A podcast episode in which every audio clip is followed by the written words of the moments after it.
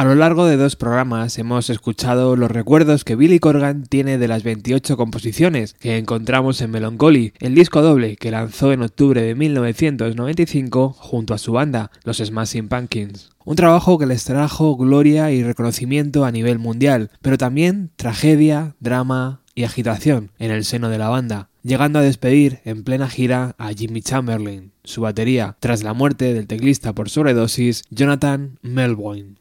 Pero esa historia la contaremos en otro programa, donde analizaremos y repasaremos el sonido de aquel tour bautizado como Infinite Sadness, Tristeza Infinita, y que les llevó a recorrer el mundo desde octubre del 95 a febrero del 97. En el programa de hoy nos metemos de lleno en los cuatro conciertos que el grupo realizó en febrero de 1995 y que se anunciaban de la siguiente manera. The Smashing Pumpkins se enorgullecen en presentar cuatro conciertos íntimos en la sala Double Door el día 20, 21, 27 y 28 de febrero. Estos conciertos solo incluirán nuevas canciones, así que si vienes, por favor, espera lo inesperado. Deseamos que os unáis a nosotros para poner algunos clavos en los ataúdes del pasado y dar la bienvenida a un futuro aterrador. ¿Por qué son tan importantes estos cuatro conciertos? Porque nos vamos a encontrar con una banda en un punto crítico, donde cualquier detalle puede hacer que una canción esté o no esté en el disco que lanzarían ocho meses después. El grupo quería probar en directo las nuevas canciones para ver sinergias y reacciones del público, que jamás había escuchado ese material antes. Por eso hoy escucharemos canciones del Melancholy ligeramente diferentes a su forma final, pero también escucharemos canciones que no pasaron el corte. Antes de pinchar la primera canción, quiero leeros algunos comentarios que nos han llegado a través de Evox con relación a los programas dedicados a Smashing Pumpkins. Wild Dog dice: Gracias por estos momentitos, caballero. Carmen dice: El momento en el que has puesto la parte instrumental interpretado por la orquesta del Tonight Tonight, los bellos como escarpias. Gracias, gracias y más gracias por todo lo que nos das. Pues a ti, Carmen, por escuchar, desde luego. Miguel dice... El efecto rever mola, hombre. Excelente programa. Muchísimas gracias, Miguel. Y nuestro amigo Yago Vázquez dice... Programón. Así que muchísimas gracias a todos por comentar estos audios. Ahora sí, ahora llega el momento de coger nuestra entrada, coger nuestro ticket, entrar en la sala Double Door de Chicago y disfrutar de trayazos como este. Amor, bienvenidos.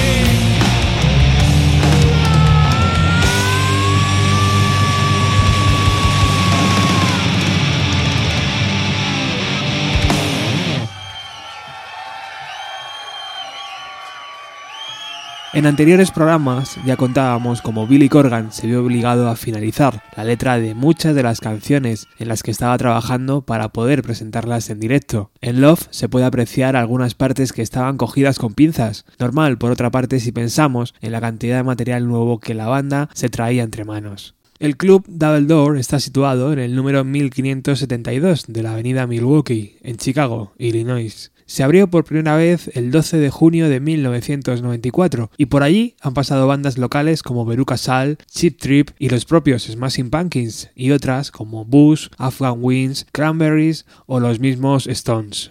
El club tiene capacidad para unas 450 personas, lo que hace que sean espectáculos bastante íntimos. Tiene tres plantas, siendo la primera donde se organizan los directos. La segunda tiene varias mesas de billar y televisores y en la tercera planta, la planta más baja, es la más íntima, la más reservada para una zona lunch donde puedes probar vinos diferentes. Smashing Pumpkins cobraron 5 dólares por entrada que donaron a causas benéficas y como podéis imaginar, una gran cantidad de fans se quedaron en la puerta del club intentando conseguir alguna entrada perdida o escuchar algo desde fuera. Vamos con una de las canciones que la banda estaba valorando incluir o no en su disco. Es un tema titulado God, Dios, y sonó así de contundente aquella noche.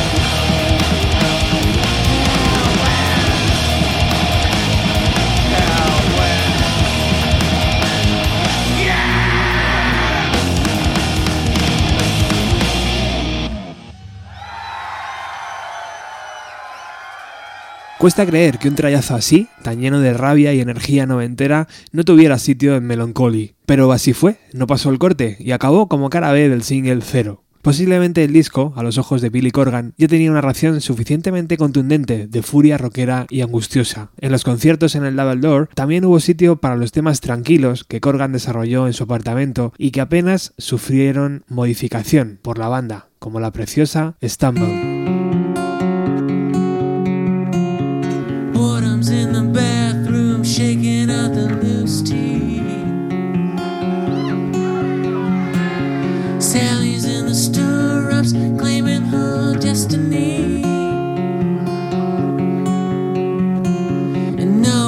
Nobody nowhere understands anything about me and all my dreams lost at sea. Jack it up, Judy, set your heart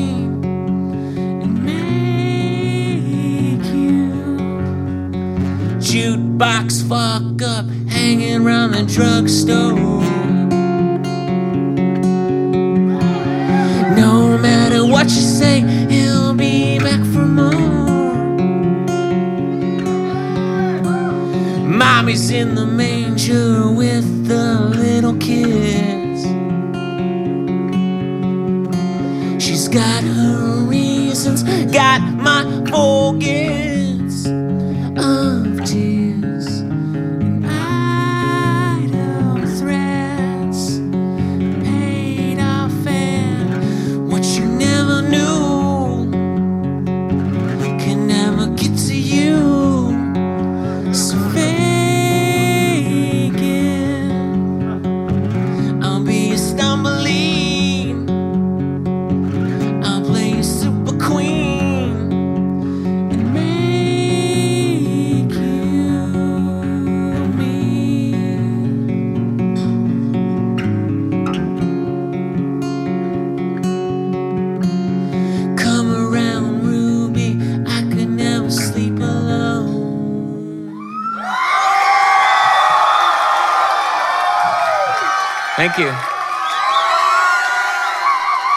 maravilloso imaginarte en las primeras filas de ese concierto escuchando ese material inédito totalmente de tu banda favorita. Bueno, Smashing Pumpkins ofrecieron cuatro conciertos en febrero de 1995, ya lo hemos dicho, los días 20, 21, 27 y 28. Tocaron un total de 107 canciones y la banda avisó a sus seguidores con un mensaje muy claro. Podéis pedir vuestras viejas canciones favoritas las veces que queráis, pero esta noche solo tocaremos temas nuevos. Una premisa agridulce, porque aquellas 450 personas que entraban en el club eran los primeros fans de la banda en el mundo en sentir aquellas nuevas composiciones en su piel, algo que a día de hoy seguro que recordarán con mucho cariño. Ahora escuchamos Ugly, otra canción que se quedó fuera del disco y que formó parte de las caras B que acompañó al single 1979.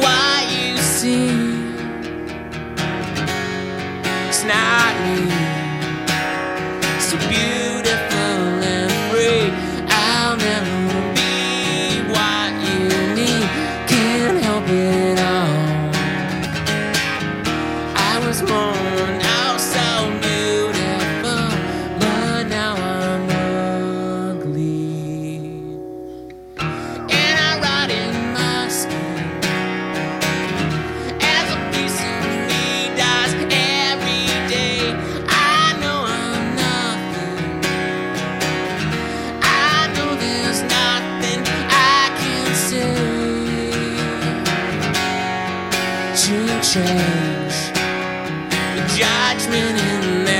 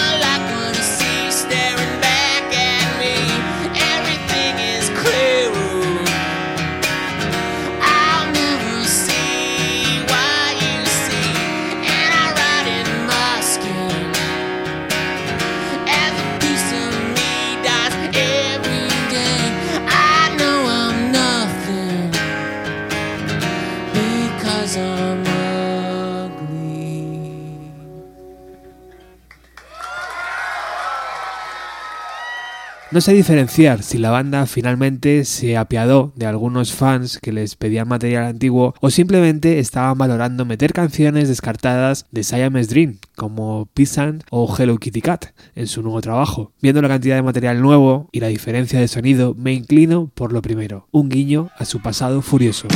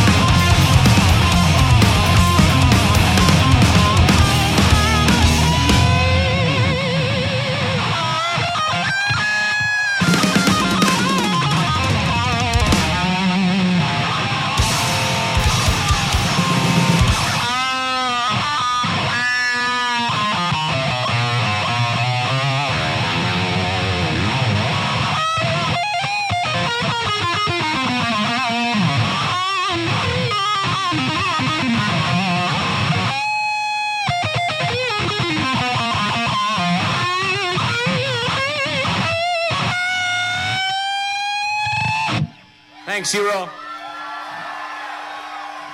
La locura sana, si eso existe, y el buen ambiente instalado en las sesiones de grabación del Melancholy también se hizo evidente en estos conciertos donde la banda sorprendió con un regalo curioso a sus fans. ¿Quién es la última persona que consiguió entrada? Preguntó Billy Corgan a la pequeña audiencia. Todos empezaron a buscar en sus bolsillos y a gritar. ¿Eres el último o nos estás mintiendo? Volvía a decir el cantante. Enhorabuena, eres el ganador. Realmente no has ganado nada, pero eres especial, decía Darcy, antes de que James empezara un curioso tema titulado Special Winner Song, que adornarían al final con una versión del mítico I Just Wanna Make Love to You de Muddy Waters. So who was the last person to get a ticket? wow, okay, that was a lot of people. There can be only one. Who is that one? The man with the BLT sandwich. There it is.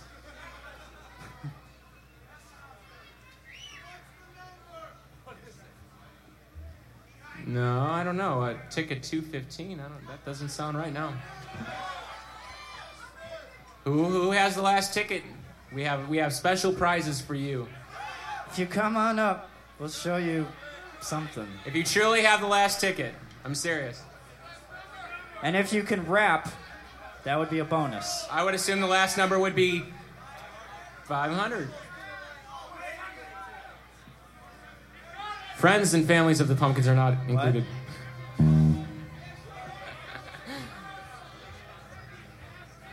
Is this the man or is he a liar? You're the man? Can you You're the rap? man?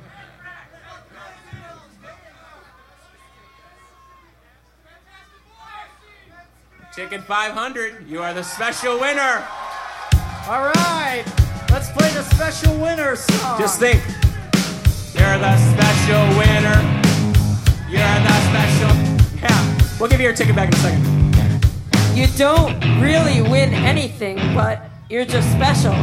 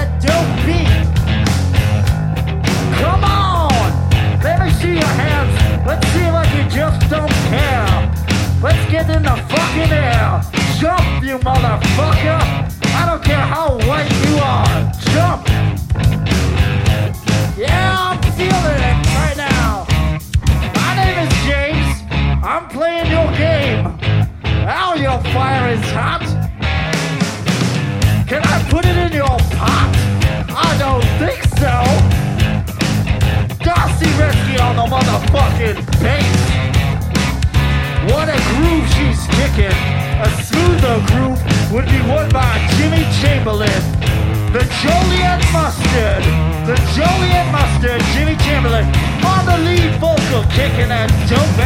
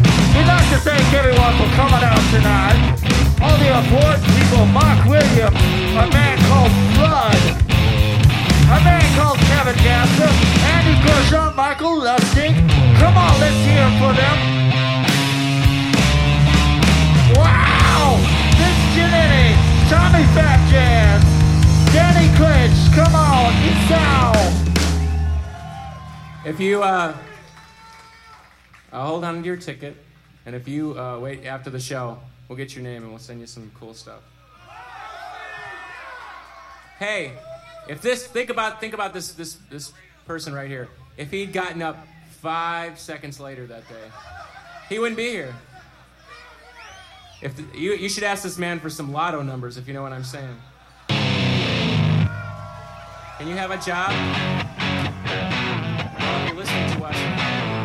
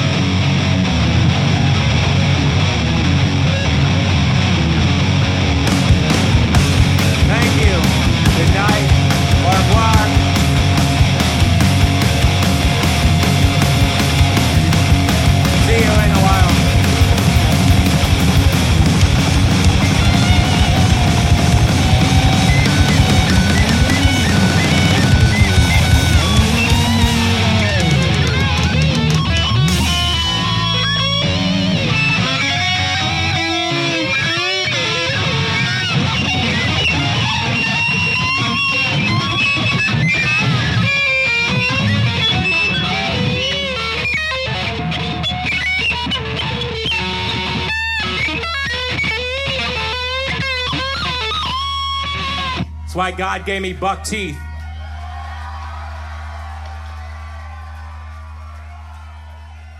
Por curiosidad me he metido en internet a ver si encontraba un ticket de aquella noche y la verdad es que los están vendiendo al precio de 500 dólares. Unos tickets muy curiosos en cartón con un par de estrellas pegadas prácticamente hechas hechas a mano, es una, es una pasada. Billy Corgan recuerda que se compró una nueva guitarra para afrontar esos conciertos. Era una guitarra nueva, diseñada para parecer antigua, explica el músico que por aquel entonces utilizaba la clásica Fender Stratocaster, adornada con motivos diferentes. En el programa de hoy no solo vamos a disfrutar del sonido del concierto, también del sonido del ensayo que la banda hizo en el mismo local, unas horas antes de abrir las puertas del club. Esto nos da una pista de toda la cantidad de material que la banda tiene grabada de aquella época y que imagino que en algún momento acompañarán a alguna reedición de reedición de reediciones. Tal vez sea aventurarme mucho, pero estoy seguro que gran parte, por no decir toda la gira Infinite Sanders, está grabada. Pero de eso hablaremos en próximos programas. Ahora vamos a escuchar una de las composiciones favoritas de Corgan en aquel ensayo, To Forgive.